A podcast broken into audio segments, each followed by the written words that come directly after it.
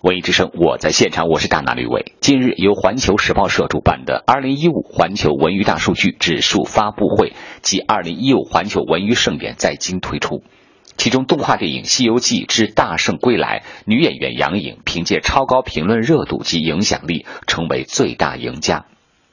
现场主要公布的是二零一五影视行业一系列大数据统计，揭晓最受社会关注的电视剧、电影、综艺节目口碑最佳电视剧出品方、网络剧、新锐导演等奖项。中国电视剧制作产业协会会长尤小刚、横店影视集团董事长王红等受邀出席。谈到互联网大数据的产业意义，横店影视集团董事长王红持积极态度。我们从数据的角度上。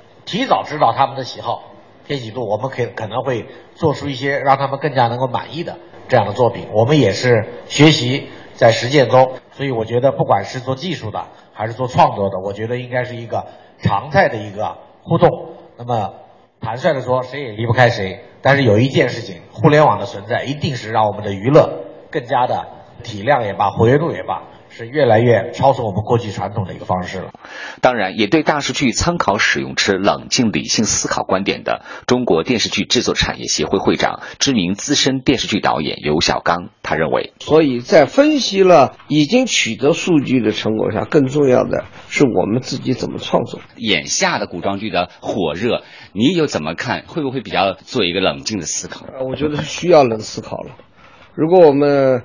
在时代上，在年代上都是虚幻的，那就只能叫古装剧，不能叫历史剧啊。对，因为严格的说，没有多少历史经验和历史内涵可以取得，充其量是一个娱乐性的故事而已。这么悠久的历史，只是提供给了一些虚幻穿越的这样一种故事的话，那显然是不够的。在目前的这样所谓的 IP 热的这个过程中间，我觉得需要一些冷静的思考，否则会破坏我们的原创力。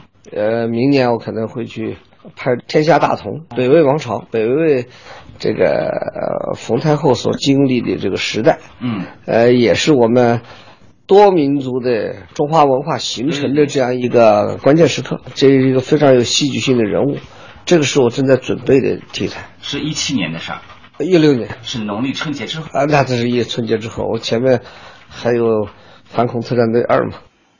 我们影视行业重视大数据的分析是出于对观众需求的尊重而来，出发点是好的，但是实际操作中是否走了形、注了水，是需要行业内艺术工作者们自信和自律的。希望大数据可以帮助我们真正找到令观众喜爱并引领观众提升艺术性的素材和作品创作人才。你看，连我们的文艺现场也是跟大大数据紧密相连的啊！今天跟大家一起分享的互动话题是：您是哪个视频网站的付费会员呢？你是因何而产生了付费的念头？你要期待着付费的 VIP 这个身份能够给你带来哪些更好的增值服务？我们来看一看大家在互动平台上发来的留言。寻路望月说：“我是乐视的会员，可以体验非会员享受不到的。呃，我主要是要看他们这个。”网络资源是不是丰富才会决定掏不掏钱？因为我感觉会员和非会员差别还是挺大的。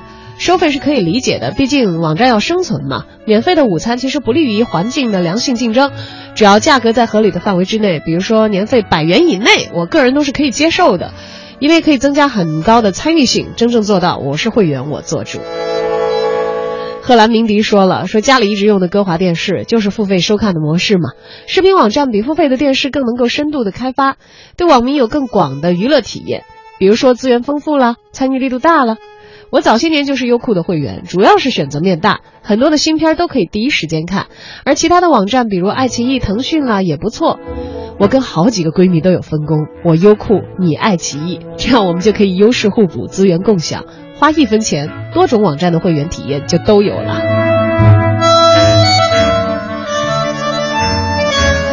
看来互联网时代啊，互联的不只是大数据，也有大家手中各自掌握的会员这个很好的通关的指令卡。